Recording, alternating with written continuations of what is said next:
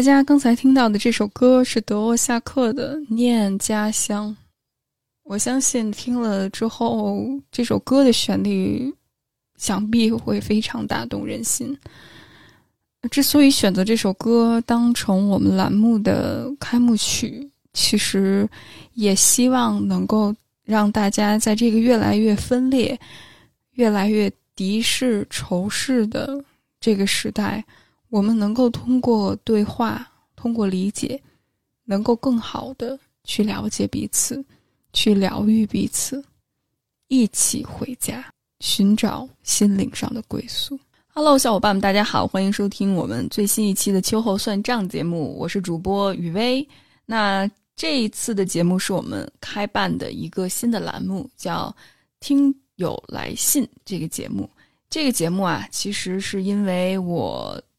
在我的播客里面公开了我的一个邮箱，然后包括有很多的伙伴们，非常感谢大家的信任，嗯，把自己的一些故事、问题、困惑。通过各种各样的形式，邮件啊，或者是微信留言啊，还有就是在我们的留言区域里面留言，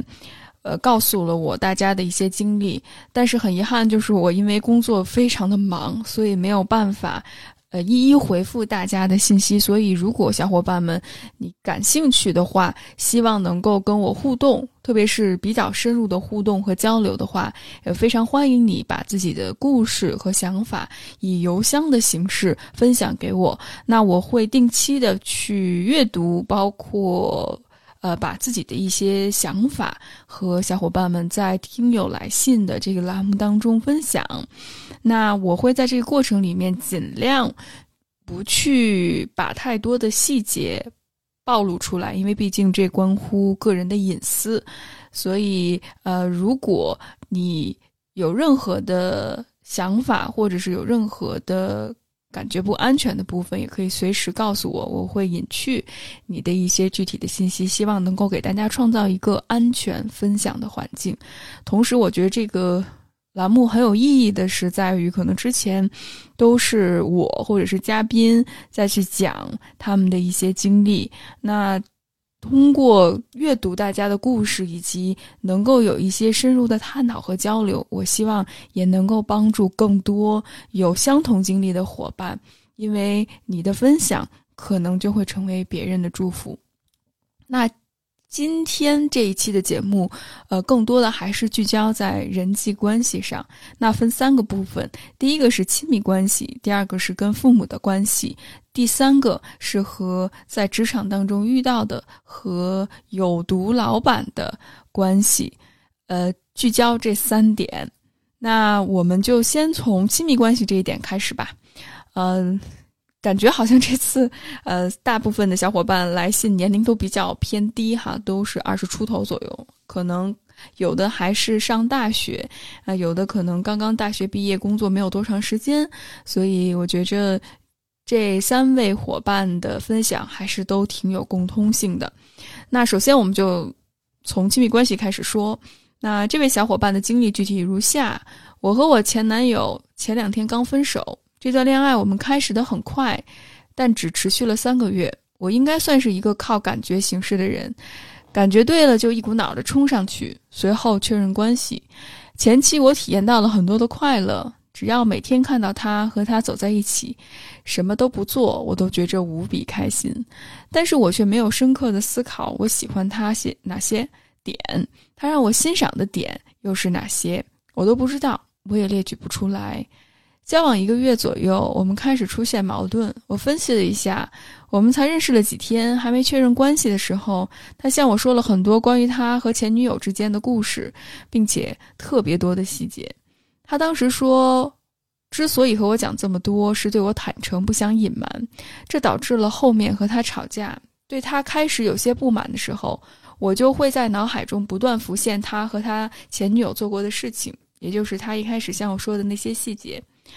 让我自己都觉着难以想象的是，我居然会认为他陪我吃饭、陪我逛街，从家里面带自己做的饭给我拿到寝室，送我早餐，去给他，呃，去他班里陪他上课等等，他和他前女友都做过，我就莫名其妙的陷入一种心境。他和我做的这些事啊，他和他前女友都做过，我觉得我一点都不特别。我会对比种种，比如他给他前女友买过很多的东西，对我啊却很一般。一对比，我就觉得他没那么爱我。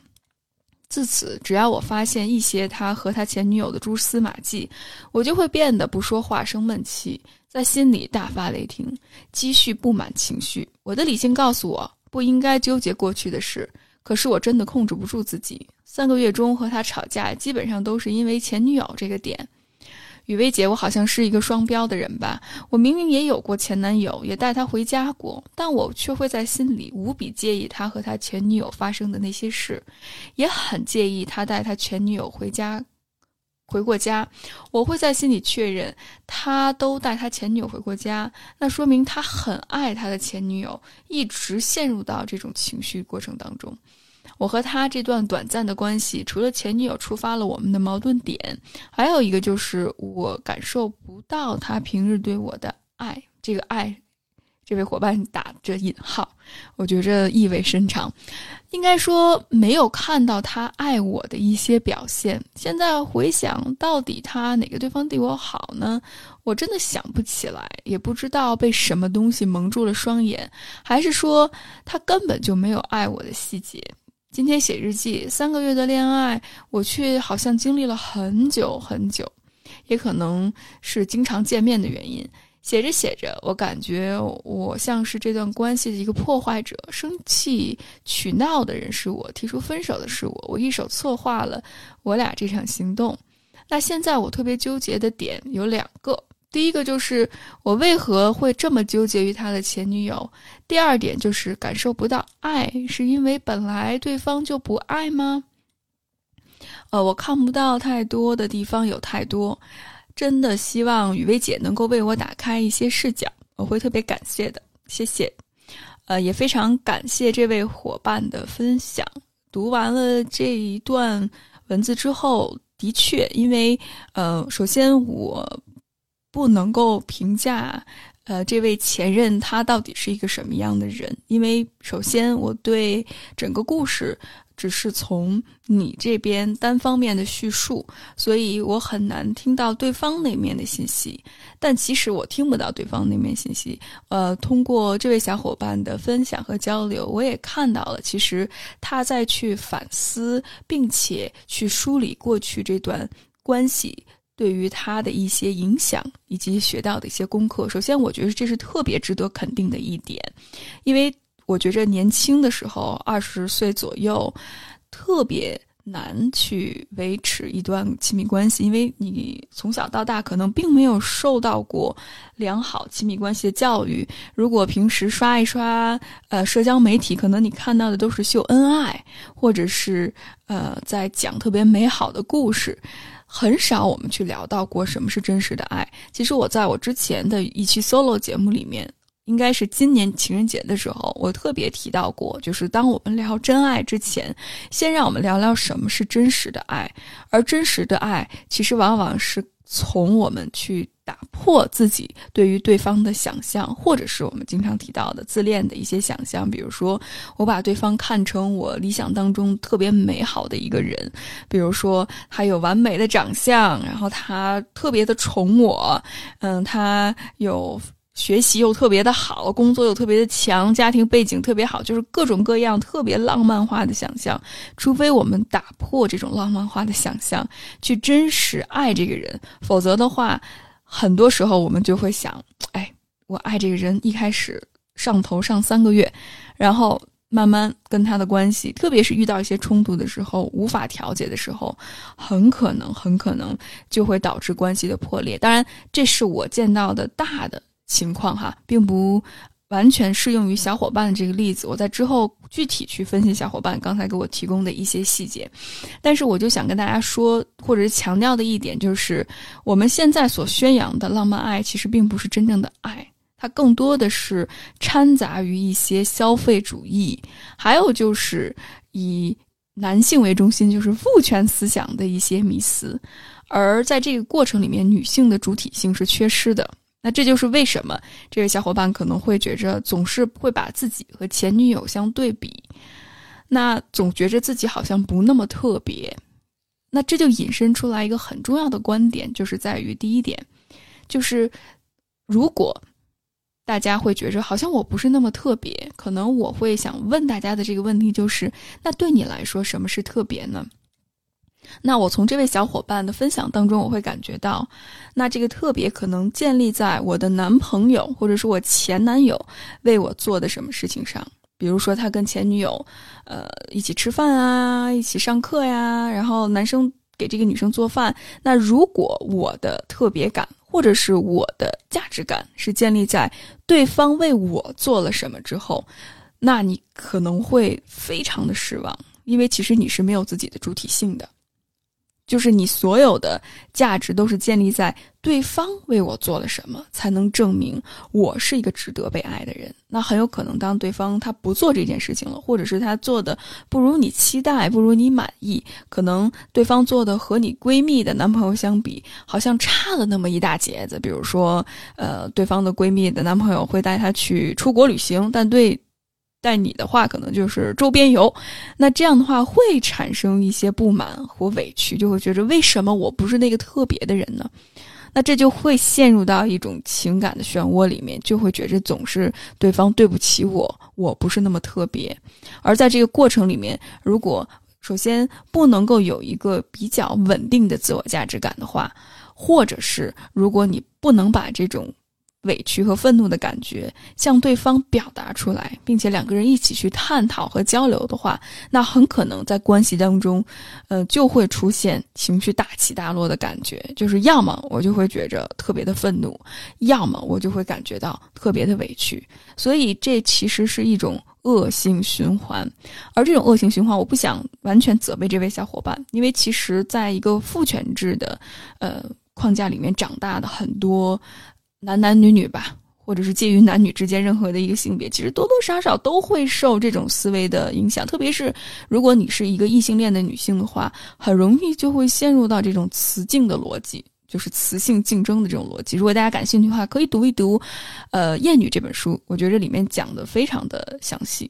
呃，就是我们需要把男性当为主体，然后因为。我们是需要男性的认可和关注，我们的自我定义权并不是在自己身上，而是在我男朋友多么喜欢我，或者是我男朋友对我多好，和他的前任相比，他对我最好了。所以呢，我们会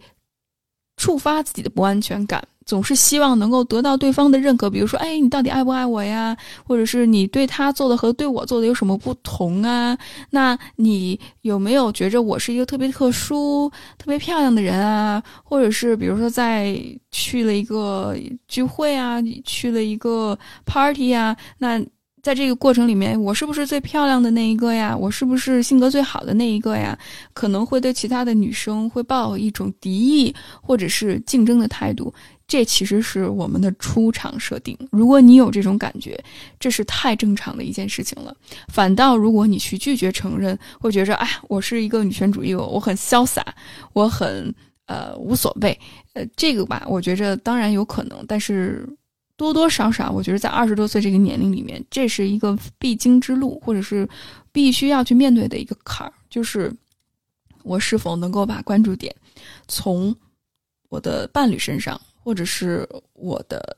呃，社会给我的这种价值感上，我能够转移到自己身上来。我觉着这一点其实特别特别的难。我自己在我二十多岁的时候，其实也经历过这个阶段。我很坦诚的跟这位姐妹或者是小伙伴讲分享，我之前在加拿大的时候，也会有一种雌竞的心态了。即使我是读人文社科的，我在读一些女性主义、女权主义的一些理论，但我理性知道是一回事情，但是真正我去打破并且突破这种呃，怎么说呢？这种雌竞的逻辑或者父权制的逻辑，也花了很长一段时间，也在自己的亲密关系当中，包括呃梳理自己原生家庭对我的影响，多多少少都有关系。我印象很深刻的一个，就是我之前在加拿大的时候遇见了一个日本女孩，这个日本女孩并没有跟我的当时的那个伴侣有任何的呃。掺和啊，就是没有任何的这些嫉妒，什么没有，没有，没有任何的一些关系什么的。但是呢，他的出现对我来说，就会让我很怀疑我自己的这种女性的特质，因为这位日本女孩她是非常非常典型的，呃，就是传统女性的那个样子，呃，非常的就是白瘦美，然后就是打扮的也非常的，嗯。就是特别甜美的那种感觉，大家能想象到日本的那种女生哈。当然这是有点偏见了，而且呢，她会在日常生活当中特别的照顾自己的男朋友，呃，也是一个中国男孩。那她就会给这个男生嗯做饭啊，然后给这个男生洗衣服呀，甚至是我知道她那个时候好像为了去。讨好她男朋友的妈妈，她男朋友妈妈一开始可能不太同意他们两个在一起，然后等那个她妈妈，她男朋友的妈妈去洗澡的时候，然后这位日本女生就一直拿着毛巾，然后跪在她妈妈的门口等着她妈妈洗澡出来，然后结果她妈妈出来之后就被这个女生感动了。那个时候我就觉着，what，呃，怎么说呢？就是我会感觉到怎么能够这个样子。然后那个时候，我就觉得我自己的一些女性气质被挑战，因为我会觉得那个时候我非常的怎么说呢？跟其他女生，这是一个特别有意思的比较。就我跟其他女生相比的话呢，首先我长得不难看，其次我有知识 有文化，那嗯，我呢还有男朋友，并且呢，我感觉到我各个方面都比较出众，所以其实我。当时的这个逻辑还是建立在我比其他女生好的这个前提下，所以其实还是一种比较的心态。那我当然我见了一个可能比我女性气质还要强，或者是在整个父权体系当中可能还会受到男性青睐的这样的一个女性来说的话，一下子我就会发现我特别的自卑。这种自卑其实并不是这个女生对我做了什么，说了什么。而是我，当我看见了我一个比我还要女性气质强的一个人的话，我天生的一种自我攻击就是我不够好。那在那一刻，我其实对那个日本的女生特别特别有敌意，并且，呃，我觉着我周围很多女性因为见了她之后都会有因此有这种敌意。所以这种雌竞的逻辑，其实我那个时候特别的折磨我，很痛苦。我总是想到那个女生，我就气不打一处来，你知道吗？然后后来我才发现。呃，这还是父权制的逻辑。即使我是一个女权主义者，我完全可以说啊，她是父权制的被洗脑啦，或者是她怎么这么不自立、不自强？怎么日本女生都是这个样子？我可以完全把她当成众矢之的。但是后来我才发现，我可以完全批判她，甚至是说我可以不跟她交往，跟她断绝联系。但是我自己需要去攻克的这个问题，就是在于我自己的自我价值感。这也是可能我一直以来对于，嗯。我这么说可能会被骂，呃，可能会对于比较激进的一些女女权思想会有一些些怀疑，就是在于，首先我非常欣喜的看到更多的女性觉醒，并且能够把自己的愤怒表达出来，这一点非常非常的好。但是让我觉得隐隐不安的，也是我听到我很多周围无论是来访者也好，包括呃跟其他小伙伴交流也好，就是如果女权思想。是你成为攻击其他人的一种武器的话，当然有一些无脑的，或者是自卑的，甚至是不愿意去面对自己的人，当他们去先去攻击你的时候，攻击过去其实是一件非常重要的事情。但是我们不得不面对的一个话题就是，即使我们把愤怒指向某一些男性或者是某一些女性的话。这样依然没有办法去解决我们内在自我价值感低的这个问题。就是即使有一天，我们实现了大同社会，就是理想当中女性能够当家做主的这个智慧，但是呢，如果我们思维上不去改变这种竞争或者是这种父权制的思维的话，我们还是会把自我价值感去建立在压迫更弱势的人身上，所以呢，我们就会压迫可能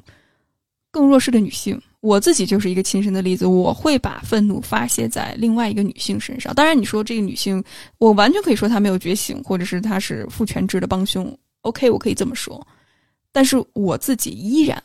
也在重复同样的模式，就是我会把自己的自我价值感还是建立在跟其他女性，甚至是获得男性的认可的基础之上。所以，这就是我想跟大家说的第一点，就是雌竞的这个逻辑。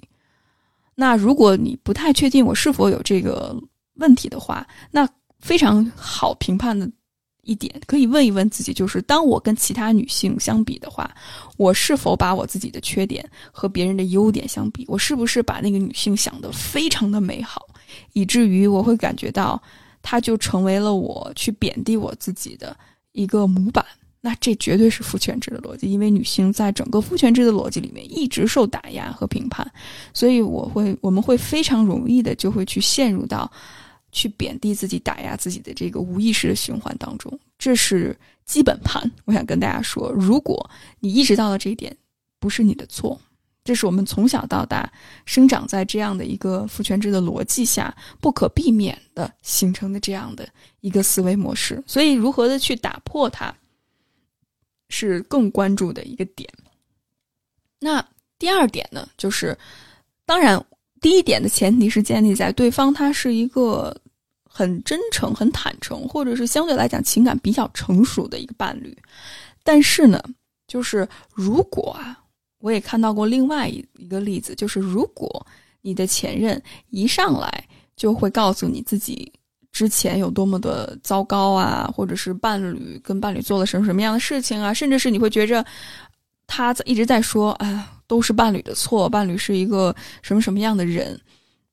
然后自己多么多么的脆弱，多么多么的在那段关系当中受了伤害哈。那我可能，当然这是可能，并不是完全确信。这个我相信只有这位姐妹或者伙伴他自己最心里最清楚。那可能他就。目的不只是想去告诉你，想去跟你坦诚那么单纯了，那也有可能是一种控制，就是希望能够通过打压你，或者是希望去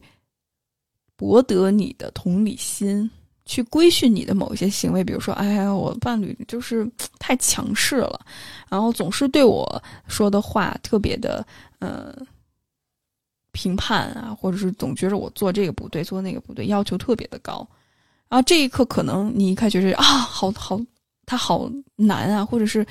他好可怜啊，他我看到他内在脆弱的这个小男孩，我好想保护他。同时呢，可能会告诉自己，那我在关系当中，我真的要好好的审查一下自己，我会不会也有这种同样强势的这种倾向性呢？会不会我平时太？咄咄逼人了，那我在我们的关系当中绝对不能表达太多的自己的想法，一定要多倾听他的一些感受。那这可能就会变相成为一种控制，对方在有意的去制造这种不安全感，甚至是他有意无意的说啊，我前任都没有这个样子啊，或者是啊，你怎么跟我前任一样啊？感觉好像特别的疯狂啊，好像特别多的愤怒啊，好像特别想控制我，让我感觉到窒息。那很遗憾，就是这绝对是。通过呃利用第三者去控制你的言行，甚至是去变相的打压和贬低你，通过去攻击你的不安全感，从而能够去控制你的行为，那这是控制。那最明显的一点就是，你可以问一问他，那在过去的这段关系，或者是过去的这几段关系当中，你在这些关系当中，你的责任是什么？而且不只是要看他。或者是听他说了什么，更重要的是去真正观察他到底做了什么，以及有什么样的改变，是否能够跟他在沟通上去达成一致。就是别光打嘴炮，看你真实做了点什么。然后第三点呢，就是我想强调的，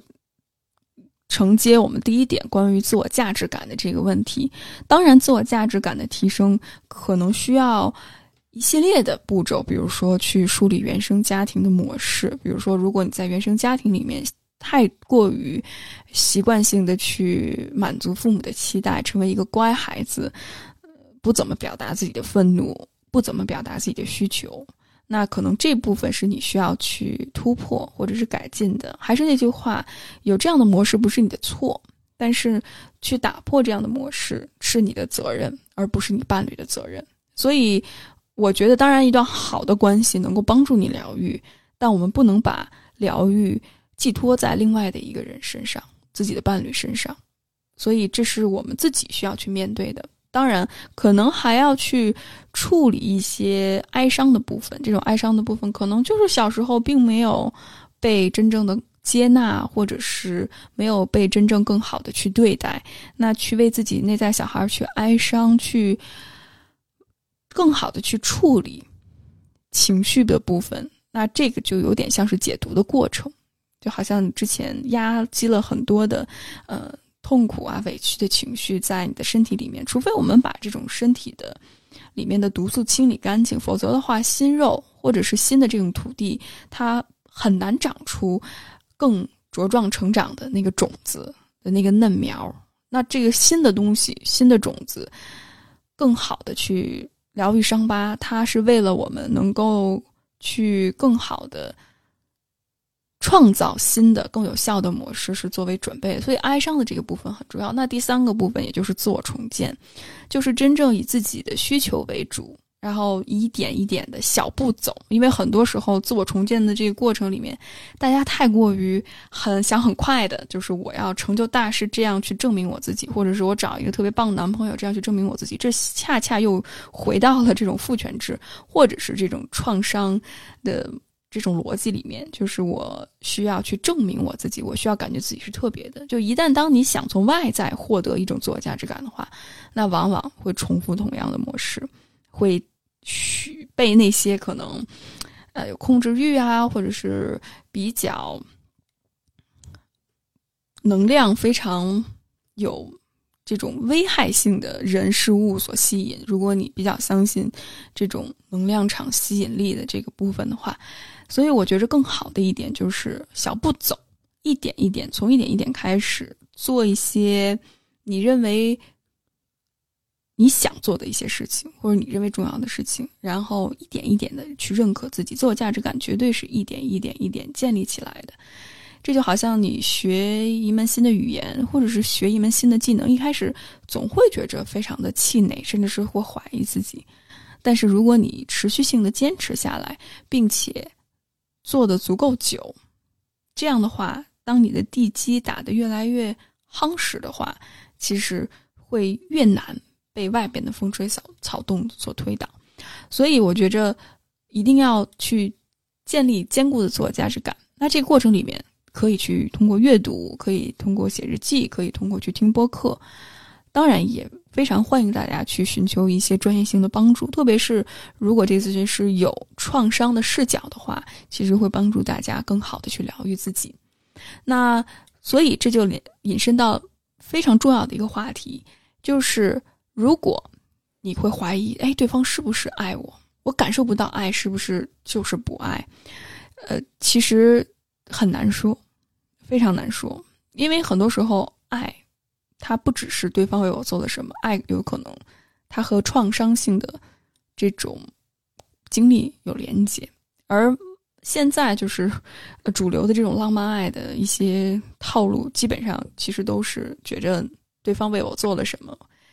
呃，往往背后可能都是这种自我价值感缺失的一种体现。就像我刚才聊到的这一点，那更重要的并不是说。我的闺蜜外面的小红书上刷到了什么，或者是微博上说了什么，而更多的是以你自己的需要出发，这就又回到了自我价值感的这个问题，就是鸡生蛋，蛋生鸡的问题。如果你想逃避这一点，是不可能的，你总是要面对，就是要从自己的需要出发，去看对方是否满足自己的需要，而不是一种比较的心态。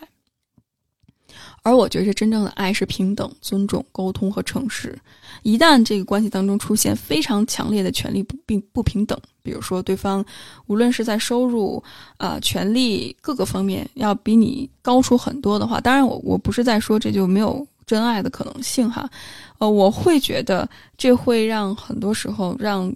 弱势的一方陷入非常被动的地位、被动的位置，而如果在关系当中没有主体性的话。那这是一个很可怕的事情，就会自我迷失。所以我觉得，与其你去看对方到底他做了什么，或者是他和其他人相比，他做的是否好的，不如问一问自己：对你来说，什么是重要的？你对于亲密关系当中核心的需求是什么？以及你希望伴侣有什么样的品质？而这个需求，我想跟大家说，随着女性的地位逐渐的增强，包括经济实力不断的提升，我看到越来越多的女性，她反倒把物质和地位放在了越靠越来越靠后的位置。当然，我不是说完全不是，因为毕竟我们这个性别结构还是不平等的，男女之间的收入还是有差距的。但是好的一点是什么呢？我发现越来越多的女性会把对方的情感需求或者是自己的情感需求放在第一位，就是对方是否有真正接纳自己，能够去接纳别人，以及是否能够满足我情感需求，这些是第一位的。对方是否能够共情理解我，在我需要的时候能够接纳我的脆弱，能够以我认为好的方式。去对待我，并且两个人能够遇到冲突的时候，更好的沟通，而不是逃避，这个非常的重要。大家听起来好像觉着这不是很简单的事情吗？我觉着这可比挣钱 买房要难多了，特别是对于男性来说。如果你在一段异性恋的关系当中的话，所以我觉得好好可以花一些时间在啊这个部分，先问一问自己。就是到底我的需求是什么？我希望对方有什么样的品质，以及我是否能够真正更好的先去满足我自己？我先成为一个自我价值感强的人。我觉得这些问题可能是这段关系来说的话非常重要的一点。当然，我最后可能听到这位姐妹或者伙伴陷入到这种自我责备的循环里面。呃我想跟你说的话，就是一段关系的结束，它肯定不只是你一个人的问题。那这种自我责备，可能又陷入到我们之前所说的这种雌竞的逻辑里面，自我贬低、自我价值感低的一个部分里面。当然，这不是你的错，你现在能够更好的去梳理，是一件非常好的事情。所以我非常鼓励你，呃，如果你不着急的话。先多花一些时间去探索一下自己，无论用什么样的方式，然后建立一个稳定的自我价值感，然后再去进入到亲密关系，其实也不迟。而且在一开始的时候，我知道最近好像有对恋爱脑很多的谈论。我觉得恋爱脑啊，首先这是一个非常父权的词，呃，我觉得这个这个词一定要慎用。其次就是很多时候恋爱脑不只是。女性的问题了，我们大多的时候都是说这是一些女性的一些，比如说做价值感低的问题。当然，但我觉着很多时候男性的问题也非常的大，特别是在异性恋的关系当中，同性关系也是一样，就是那些控制欲比较强，或者多多少少会有一些情感 PUA 的这样模式的人，会操控在关系当中的另外一方。所以，如果我们只是把恋爱脑当成一方的问题的话，很可能就会强化这种性别不平等，或者是权力不平等的这种模式。所以我反倒觉着，与其你去责备谁谁谁，与其你去把这个责任就完全归结在女性或者弱势的这个身上，不如去看一看，就是我怎么能够更好的去提升我自己。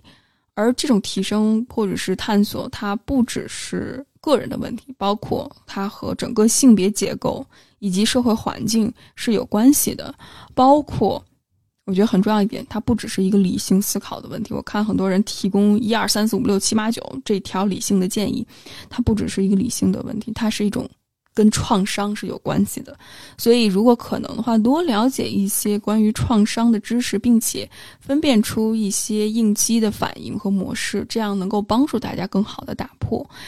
因为心理学是帮助你去意识到潜意识或者是你没有看到的一些模式性或者是重复性的循环，而完全理性去看待这件事情是不可能的。而超理性往往是对于情绪的压抑。所以我非常鼓励大家去接受一些专业性的帮助，或者是去探索一下自己潜意识的部分。好，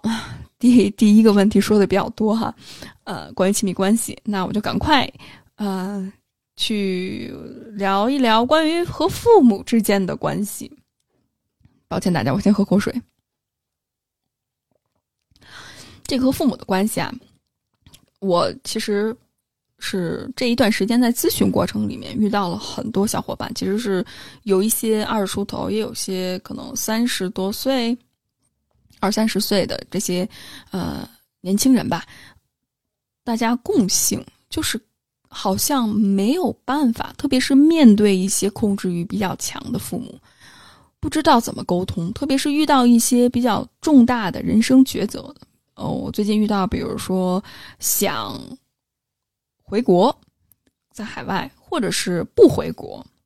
还有就是选择专业这个问题，以及职业发展，呃，大部分时候都集中在这些问题上。可能父母有一个非常固定的想法，但是自己和父母的想法不一样。但是呢，他自己有自己的一套想法，所以他特别希望能够跟我去探讨。如何更好的跟父母去沟通这件事情？嗯，我遇到这样的问题哈，我觉着如果从建议上来讲的话，就三点。第一点就是，首先，如果你是一个成年人，那你的选择其实是不需要父母的认同的，你可以去跟父母商量，甚至是你可以去参考父母的意见，但是这个决定。是在你利弊分析之后，然后去做出为自己负责任的选择。我们总觉着好像为自己负责是建立在我已经是一个有责任心的人了，我才能够为自己负责。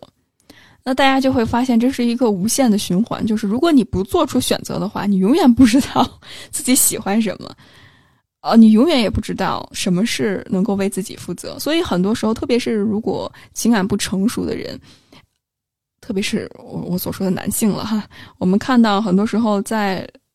两个伴侣之间不知道该怎么选择的时候，其实他背后的心态，除了说我什么都想要，还有就是我没办法为自己负责，我不知道自己想要，我不知道自己是谁，我不知道自己需要什么，我好像两个都可以，但是我没有办法去放弃任何一个选择给我的好处和代价，我没办法承担。那这就很明显的，其实是一一种，呃，缺少去为自己负责任的一个选择。那能打破这个模式的话，其实就是去做选择，去承担代价。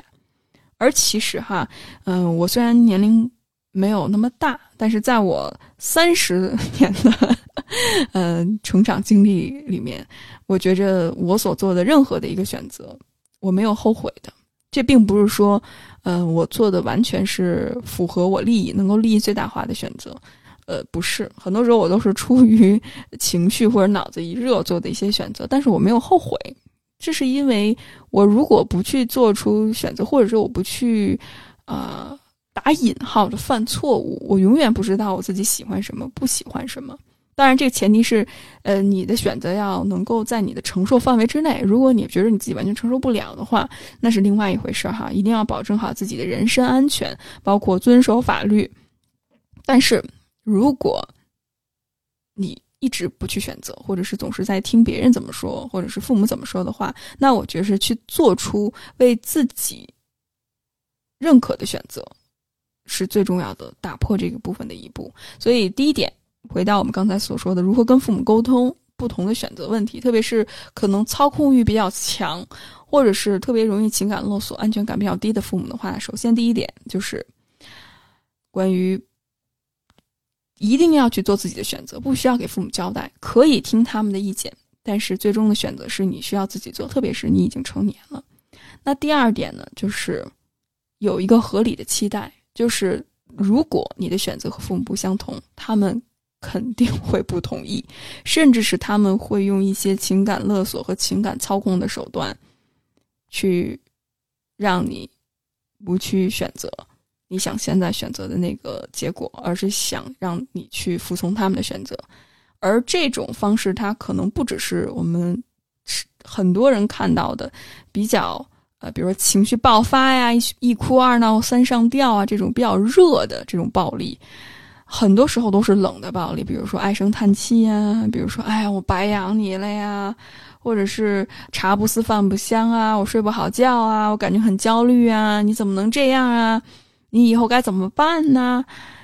就是。这种情感勒索，其实我觉着也是非常难以处理的。所以，如果大家能够有一个合理的期待，就是对方他会经历这样的一个过程，而这个过程其实并不是你的问题，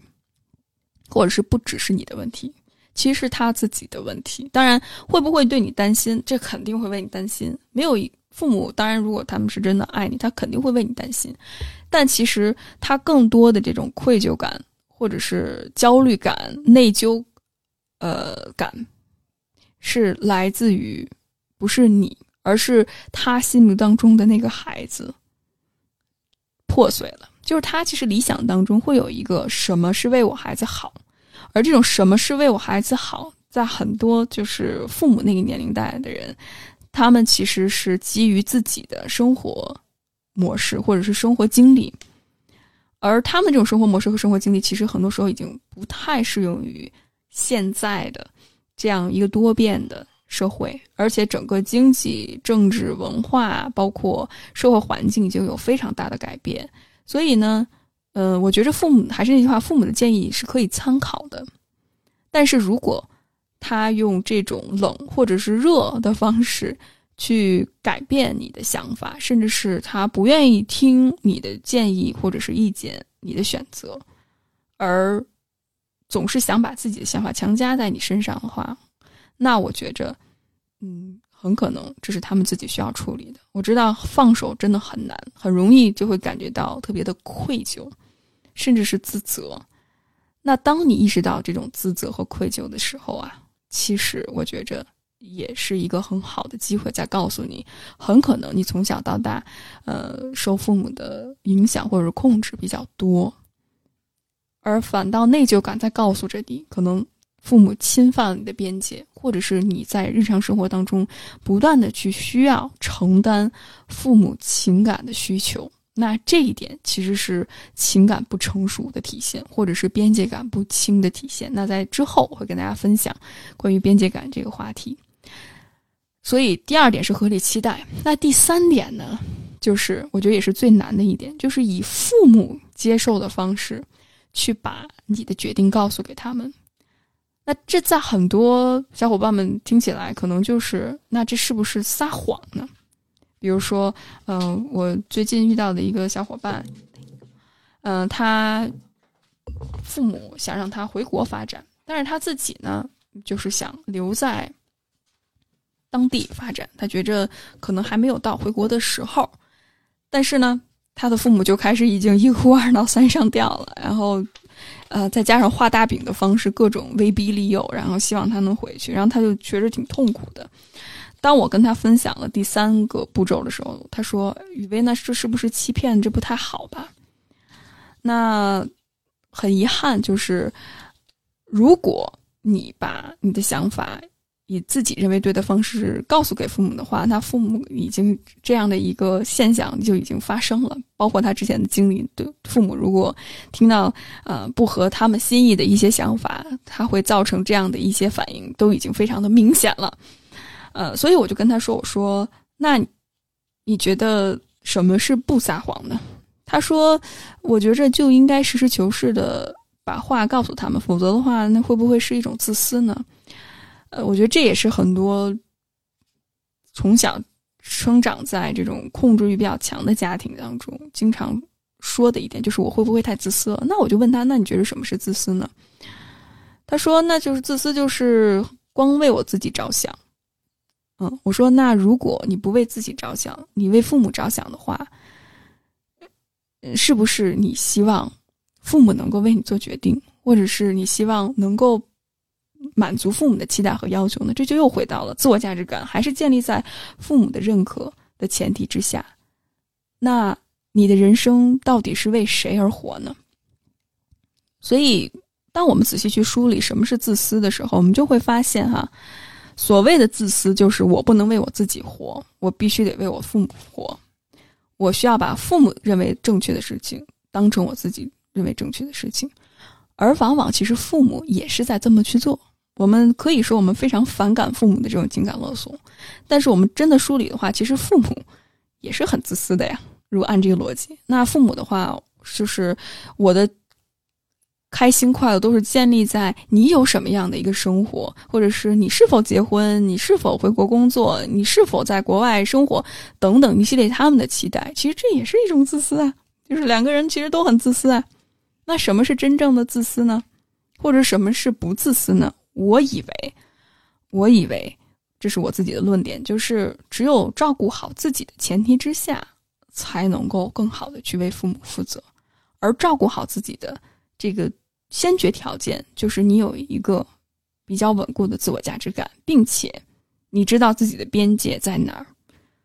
特别是当对方侵犯了你的边界之后，你可以说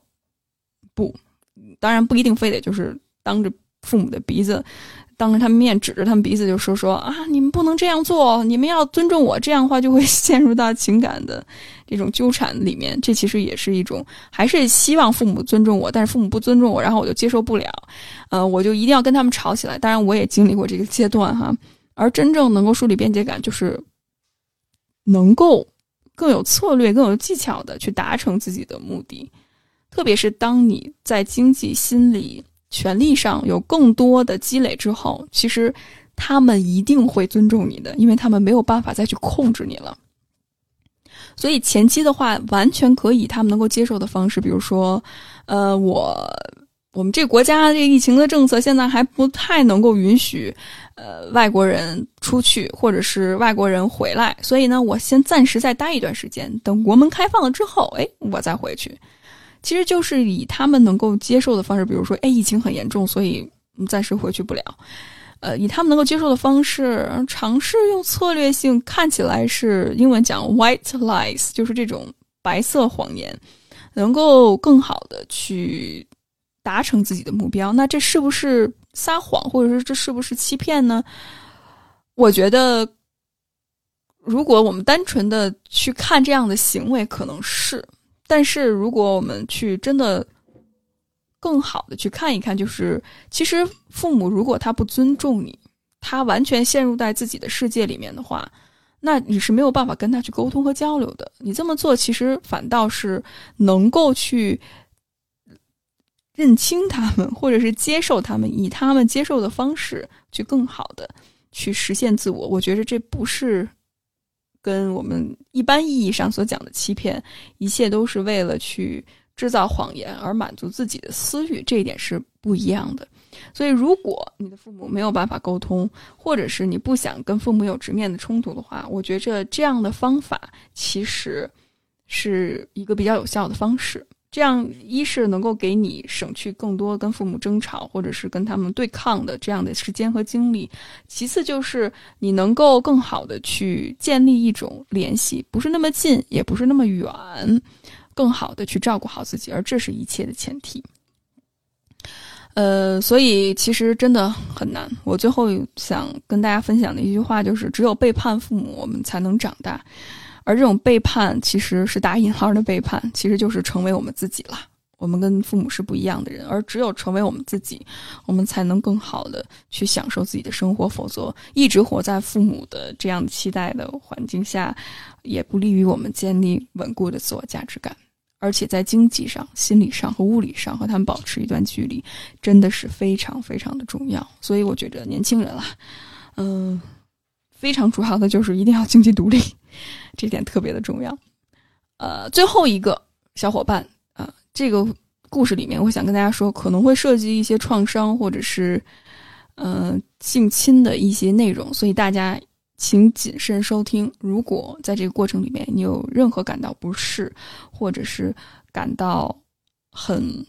焦虑、抑郁的这样的一些情绪的话呢，请寻求专业性的帮助，请照顾好自己的感受。那大家谨慎收听哈，跟大家重复一下。那好，我们就进入到这个小伙伴的故事里面。这也是一个女孩子。我有一个弟弟，从小争吵不断，而父母都是责备我。弟弟长大后多次恐吓我要把我弄死，我向父母求助，他们说管不了。我从小都是靠努力学习、考高分去争取父母的认可和爱，影响了我的自我价值，价值感很低。习惯了与男性的关系都是充满条件、索取和伤害，所以我大学的第一个男朋友是一个自恋的人，被他的狂妄和表面坚强吸引。我被要求发生关系来证明我爱他，拿我的身份贷款，上学的时候找我借生活费，工作的时候不断的精神和身体出轨，直到我的身体用重度抑郁复发，告诉我我得逃离他了。正好是异地，病到没有办法再疯狂抓住他的时候，终于真的分手了。在这段关系第一次出现问题的时候，呃（括号他和前任复合，却撒谎自己生病要死了）。我现在写的时候都感觉自己怎么这么傻，会相信这种离谱的谎言。我被诊断为中度抑郁，开始服药治疗。但当我不知道自己得了抑郁症的时候，只是把医院药吃完了就没再去看。我们分过很多次手，在二零一七年分手那段时间，我去一个单位实习，实习的领导利用我涉世不深的无知，还有极度渴望被认可和爱。欺骗我，被迫和他发生了关系，呃，而发生后关系的那一晚，我不知道该怎么办。回学校的时候，路过一条江，想跳下去，但是没有，哭到站不起来的时候，给室友打了电话，他们把我带了回去，于是又开始了双向情感障碍的治疗。我认识的基督徒朋友给我介绍了当时还在实习的咨询师，帮我免费做了快一年的心理咨询。在我好的一些之后，我又去找了那个前任自恋的人，被虐到重度抑郁复发。所有的这些创伤都是过去，但是在影响我当下生活的是这几个月。我服用抑郁药的第三十个月，我起诉前任还钱的案子也得到了执行。我这几年打工的钱都用在还债上了，还有很长的一段时间没有工作的能力。我需要钱，我想把我的债还完，攒钱学习心理咨询。工作太难了。最近我在招聘网站上看到了一个合资的公司，在招助理，工资据一面的时候，面试官说是超过网上写的一万，但是具体薪资要等到其他面试通过之后再定岗定薪。在接到面试之前，我已经投了两百多份简历，收到了七个回复。其中要有两家公司是虚假招聘，所以我非常珍惜这个是官方合作成立的公司的高薪岗位，哪怕要去的地方工作气候恶劣，还有抑郁没有康复，做不了需要熬夜、压力大的工作。但最让我难受的是面试官自恋型的人格。第一次听他说话的时候，我们前前后后打了三个小时的电话。昨天晚上九点多了，还让我接电话说教。谈话百分之九十九都是吹嘘自己如何从底层爬上去，过上了富裕生活，以及说教。他说可以不用叫他领导或者是什么总，叫他亲爱的也行。后来知道这个岗位是在办公室办公和做一些行政的事务，并不是他个人的助理，我松了一口气。如果做的他是，如果做的是他的个人助理的话，我会把。脑子里的话骂完了，然后再拉黑他，真的非常的恶心。我知道我现在对这种油腻又没有边界的装逼自恋、油腻中年男的恶心和之前的创伤有关，但是我又非常需要这一份工作。市场上跟国家沾边的企业里充斥着这种类型的自恋男，即使不是国企。我现在在打工的地方，领导也是一个自恋狂。我很想请教雨薇，如何能够在这种环境里面，既能保护自己，又不至于因为保护而失去工作的机会。呃，非常感谢这位伙伴的分享。我听了你的经历之后，首先我觉得心疼你吧。无论是从小到大的生长经历，包括之后感情、求学以及找工作的经历里面，你经历了这么多，我真的觉得。经历了非常非常多的痛苦，而我想跟你说，这一切不是你的错。被侵犯以及遭遇到这么多不幸的事情，这不是你的错，而真正应该受惩罚的，甚至是受谴责的、付代价的，应该是那些伤害你的人。但是我听到你不断的再去尝试突破自己的创伤，以及疗愈自己，寻求专业性的帮助，并且还有心去帮助更多的人。呃，首先我特别想认可这一点。我觉得你在不断的去求救。并且尝试去寻求帮助，也非常感谢你的信任，能够把你的经历分享给我。如果从心理学的角度上来看的话，其实很核心的一点就是重建自我价值感，而这种自我价值感真的是一段漫长的路，可能需要通过先去。服药去控制和稳定自己的情绪，包括去一点点重建自我价值，包括刚才我在第一位小伙伴的分享当中大概提到的这样的一个过程。你也可以，如果现在经济上不允许的话，其实有很多其他的方式，比如说一些团体咨询，可能会呃不那么贵，而且。也能够让你积极投入在跟人的关系当中，去不断的重建自己，去处理自己哀伤的情绪。同时，其实阅读、写作，包括听一些公开课，有多元化的方式，都能够帮助你更好的去处理内在的这种创伤和疗愈的过程。所以这一点，我希望能够给你更多的一些支持和资料上的帮助。那第二点就是，我觉着保护自己，特别是用法律的武器保护自己，真的非常非常的重要。而且在这个过程里面，我听到其实你已经开始去起诉前任去欺骗你的这个行为，这为你特别的开心。我觉着你用法律的武器在保护自己，这一点特别的重要。同时呢，呃，如果你受到了侵犯，并且需要。用司法的手段的话，其实有很多公益的机构，比如说成雨伞，其实就是在做一些公益法律援助，对于反对女性或者是性别暴力是非常息息相关的。所以你也可以关注相关的一些资料，我相信这些资料在网上，呃，其实还是挺多的。那如果你需要的话，也可以之后小伙伴们或者是我也可以把它分享给你。那第三点也是可能这位小伙伴最关注的一点，就是如何能够在这种有毒的环境、企业环境下去保护自己，但又不会因为保护自己而失去工作机会。如果我要说非常简单粗暴的话，我觉得这是不可能的一件事情。呃，之所以这是不可能的一件事情，是因为我觉得。在一段有毒的环境下，他可能不能直接的在身体上去伤害你，但是在精神上或者是情感上，你在一个有毒的环境下，其实你是没有办法自保的。嗯，呃，我们总会想要保护自己，保护的都是比如说经济上、身体上的一些侵犯，但是其实我们往往忽略的是情绪上或者是心理上的这种侵犯。这就好像我们生活在一个毒气室里面，你如何能够去呼吸新鲜的空气呢？这是很难的。同样，在一段有毒的工作环境里面，我相信这位领导他只是其中之一，而如果他这样的人能够当成领导的话，那我相信整个的公司环境估计好不到哪儿去。而且，如果这个公司它缺少，权力监督的或者权力监管的机制的话，其实非常的难。当然，如果涉及到具体的法律或者是一些维权的部分，可能我在这儿并不是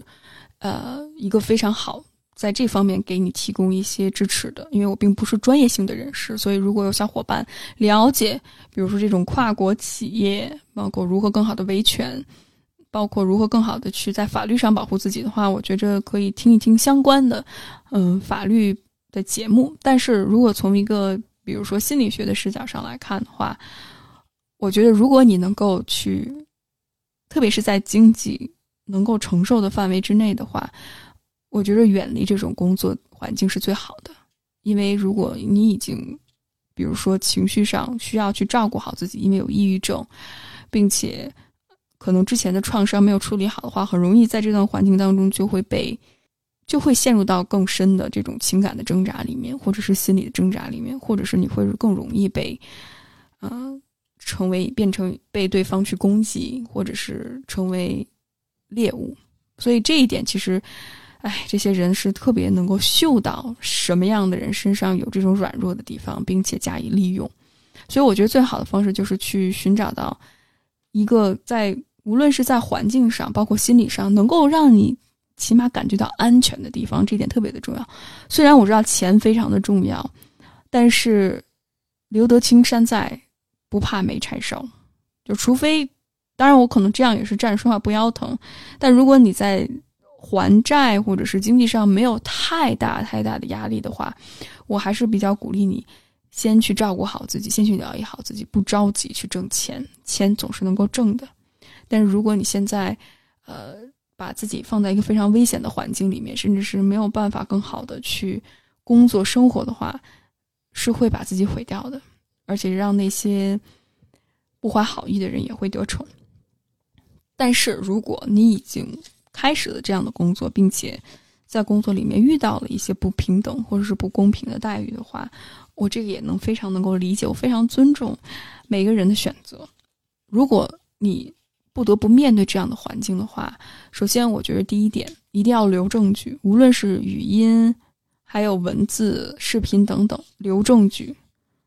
特别是对方对你的侵犯边界的行为，保留证据。因为这些人其实特别害怕，就是事情暴露。他为什么会找弱小的人去伸出毒手呢？是因为他知道你没有力量去反抗，所以留下证据，去寻求一些之后寻求一些法律的帮助，其实特别的重要。还有就是避免跟这些人单独相处的机会。如果对方去邀请你做这个呀，做那个呀，不要去。如果可能的话，不要去。找各种的理由，或者是拉上其他的人，不要去制造单独相处或者是单独外出的机会，因为这样非常的危险。还有就是维护好自己的边界，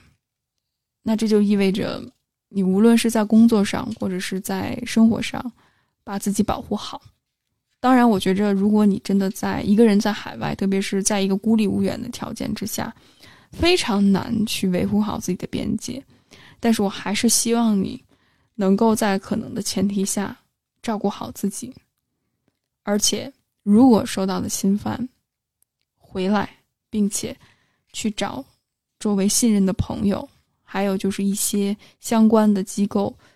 更好的去维护好自己的权益。那也希望你能够更好的照顾好自己。如果有任何的问题，欢迎随时我们以邮件的方式继续交流和探讨。我也会把。听友来信这个节目的邮箱发给大家，也希望无论你有任何的问题和分享，都欢迎时不时的告诉我。也非常感谢大家收听这一期的节目，我们下次再见。